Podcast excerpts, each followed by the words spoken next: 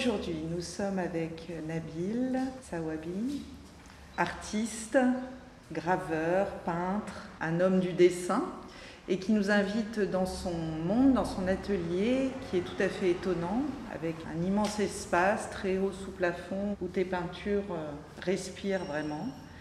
Et puis on découvre un autre espace, qui est l'espace du graveur. Donc depuis combien de temps tu es installé dans cet espace? En fait, euh, je suis installé dans cet espace euh, depuis 2018. Mais pour raconter l'histoire de cet espace, c'était en 2017, 2 heures du matin. J'avais installé un atelier de gravure à la maison, mais il n'y avait pas de chute d'eau dans l'atelier. Donc c'était un calvaire pour travailler. Donc euh, subitement, j'ai arrêté et j'ai dit je ne vais plus faire de la gravure tant que je n'ai pas un atelier digne d'un artiste.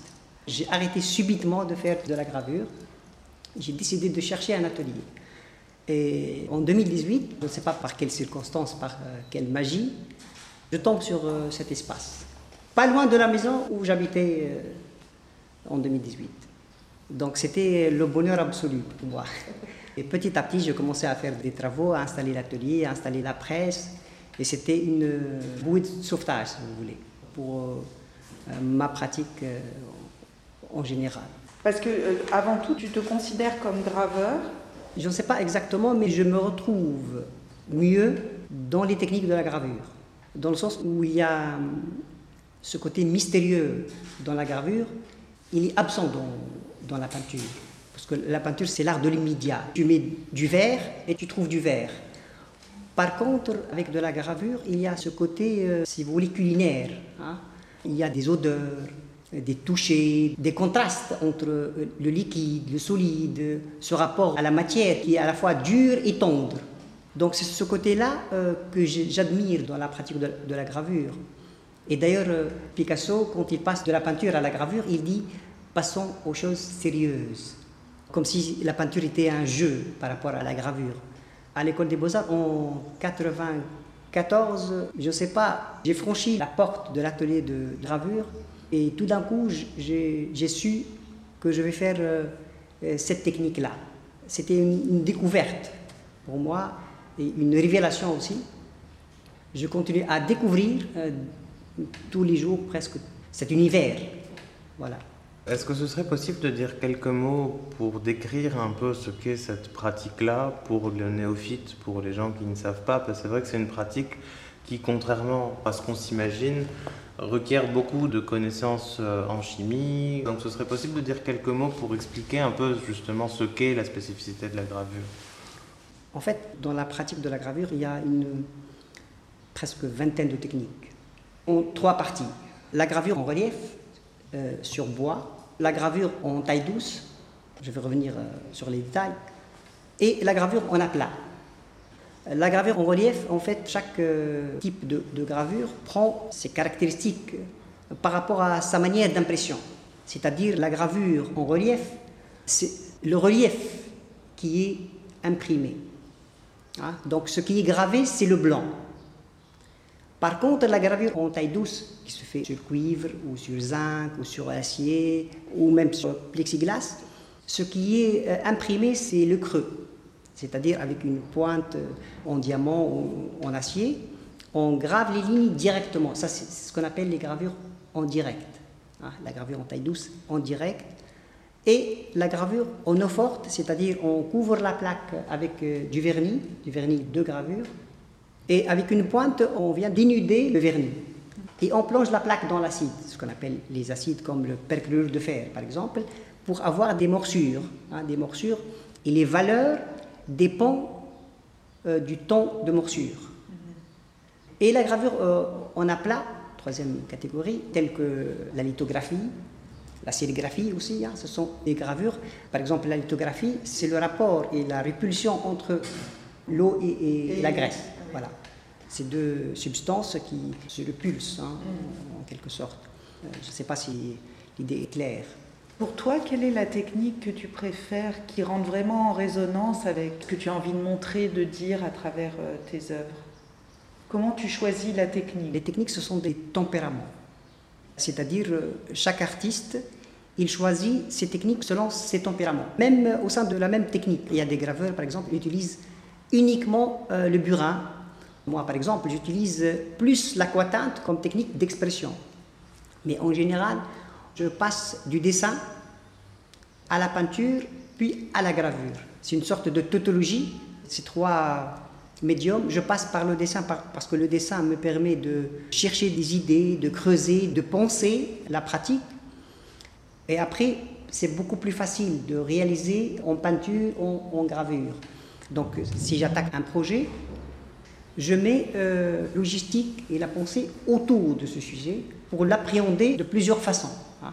Et je commence petit à petit à faire des recherches, à chercher des photos, à dessiner, à définir des fragments. Et petit à petit, c'est comme si la technique vient vers moi.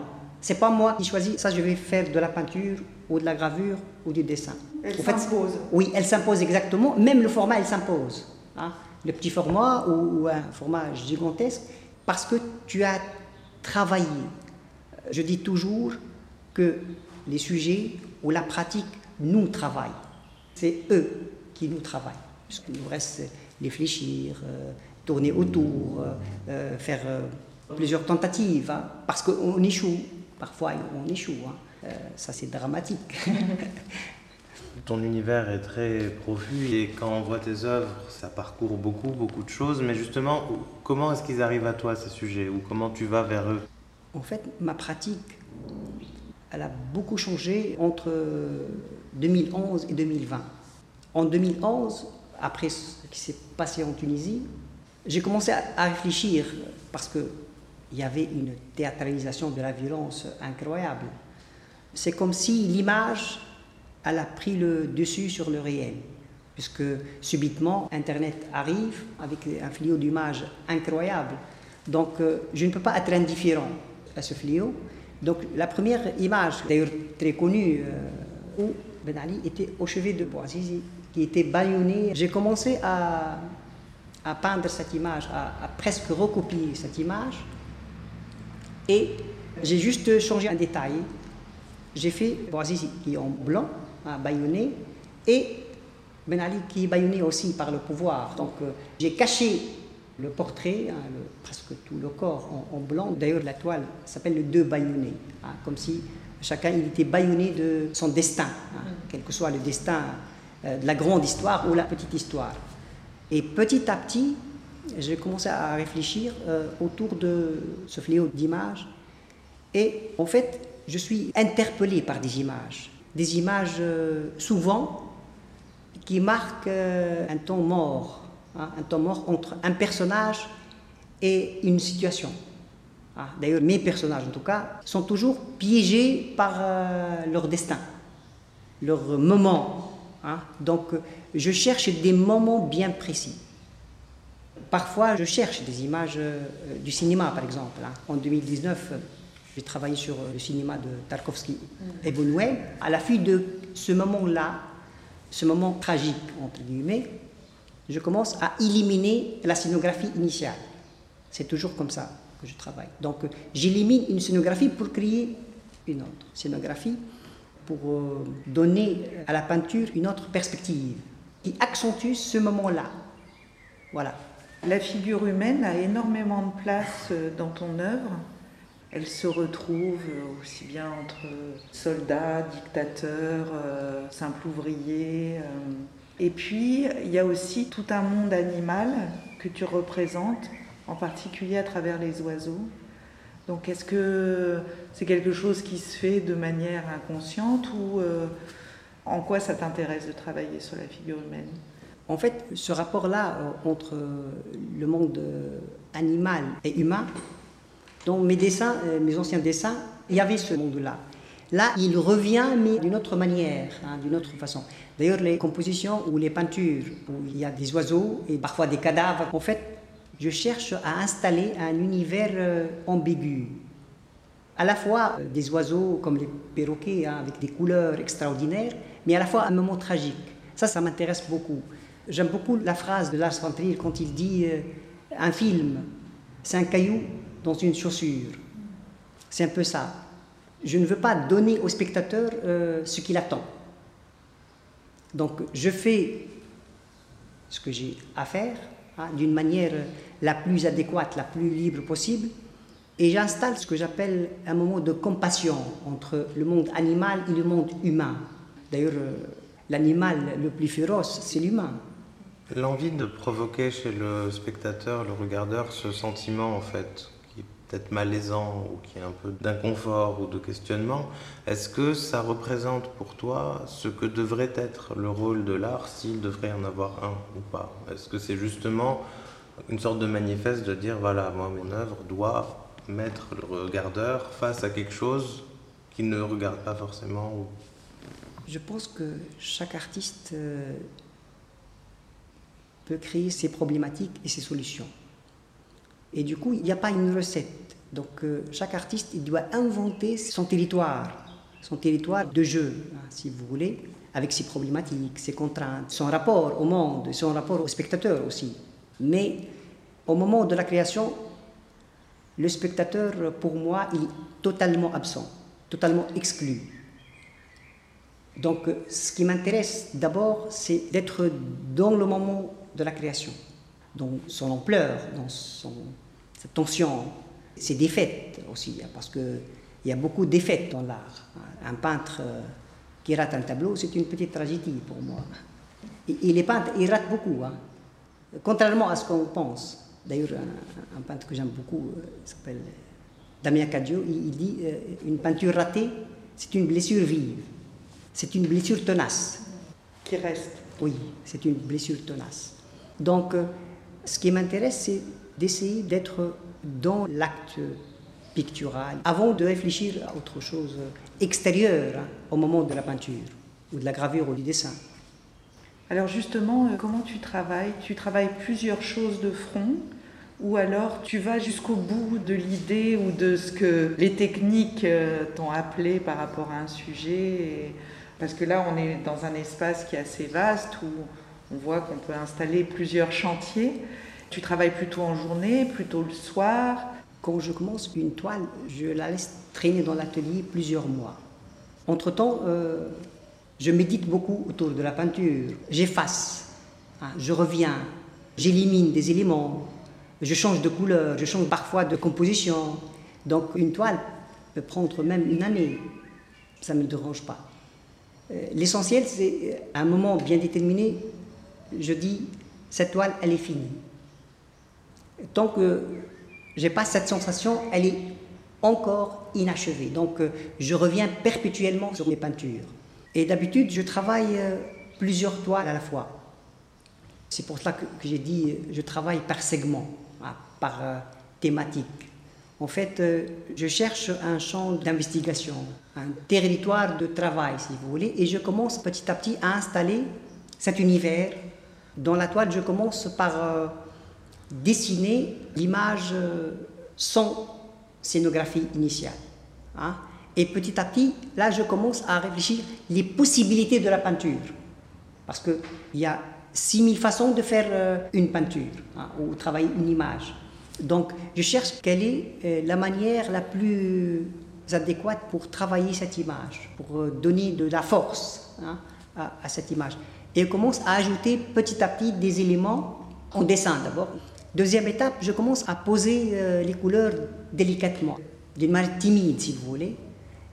Et la peinture, elle se révèle petit à petit. Donc, c'est un travail de méditation presque pas d'exécution rapide en termes d'acte pictural. Je, n'aime pas la rapidité. J'aime la lenteur. Et pour la gravure, c'est la même chose? Pour la gravure, euh, c'est pire. en fait, rater une gravure, c'est une blessure beaucoup plus tenace. Parce que c'est presque irrémédiable. Et si tu reviens sur une gravure, par exemple, parfois tu vas rectifier un centimètre d'une gravure. Mais vraiment, c'est une tragédie. C'est quelque chose de très, très dur. Très dur. Donc, avec la gravure, euh, ce qui me rassure un tout petit peu, c'est que j'avance plus dans l'esquisse, si vous voulez, dans l'esquisse pour donner plus de chance à la gravure parce que c'est beaucoup plus difficile. Donc à 90%, je maîtrise la situation. Donc ce qui me reste, c'est gérer les étapes techniques, hein, l'impression, les morsures, l'aquatinte. C'est cette cuisine-là que je dois gérer hein, avec euh, subtilité et grâce, si vous voulez. Voilà. J'ai bien entendu que réellement la question principale au cœur du travail reposait plutôt sur l'acte créateur, sur les techniques, sur la recherche. Mais néanmoins, on ne peut pas, en tant que spectateur, ne pas réaliser à quel point il y a un message fort dans l'œuvre. C'est-à-dire qu'il y a un message politique, mais au sens noble du terme, c'est-à-dire qu'il y a un regard critique sur le monde tel qu'il va, sur nous en tant qu'humains, sur la société, sur la violence, sur le rapport à la nature et à notre monde environnant. Mais du coup, en fait, et je vais revenir du coup à la charge sur cette question-là, est-ce que l'artiste n'a pas à parler au-delà de ses œuvres, qui parlent pour lui, ou est-ce que l'artiste peut avoir un mot à dire? Oui, certainement, il y a ce regard euh, critique, mais pas au sens politique, je pense, hein, parce que, à mon sens, hein, dans une œuvre, ce qui doit être euh, installé, plutôt, c'est le mystère. C'est pas le message, parce que le spectateur qui fait en fait l'œuvre. Euh, donc le spectateur, il projette sa sensibilité, sa culture, son ignorance aussi hein, sur une œuvre. Hein. Mais moi, ce qui m'intéresse, c'est vrai, c'est de poser ce regard euh, critique envers le monde. Ça, c'est évident, chaque artiste. D'ailleurs, mon exposition en 2014 euh, à la Galerie Mars, Sleepers Wake, j'étais taxé d'être un artiste engagé, ce qui n'est pas le cas. Euh, je suis engagé dans la peinture. D'ailleurs, la question centrale, ce hein, c'est pas le politique ou la politique, mais c'est le rôle de l'artiste. Qu'est-ce qu'il fait dans ce monde? Comment il regarde? À quoi elle sert la peinture aussi? Donc, euh, c'est pour cela, euh, dans cette exposition en 2014, j'ai travaillé sur trois axes, si vous voulez. L'artiste, le peintre, ou ce qui est représenté par l'autoportrait, mon autoportrait, l'image, l'image politique, et la peinture comme acte de résistance, mais pas de résistance politique, mais de résistance dans le sens deleuzien, quand il dit l'art, il résiste à la bêtise. C'est dans ce sens, l'art, il résiste à la bêtise. Donc, c'était ces trois éléments par cette mise en abîme euh, de la peinture, dans la peinture, dans la peinture, dans l'atelier. Hein. C'est dans ce sens que l'artiste, il regarde aussi les spectateurs. Hein. donc c'est cet échange de regards. On dirait qu'il a arrêté de peindre subitement pour regarder le spectateur, pour se demander finalement qu'est-ce qui se passe. Hein.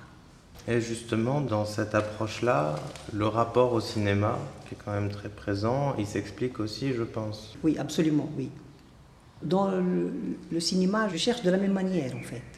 C'est pas par hasard que je travaille sur Tarkovsky ou Buñuel. Par exemple, chez Tarkovsky, ce qui me touche, c'est cet aspect tragique. Hein.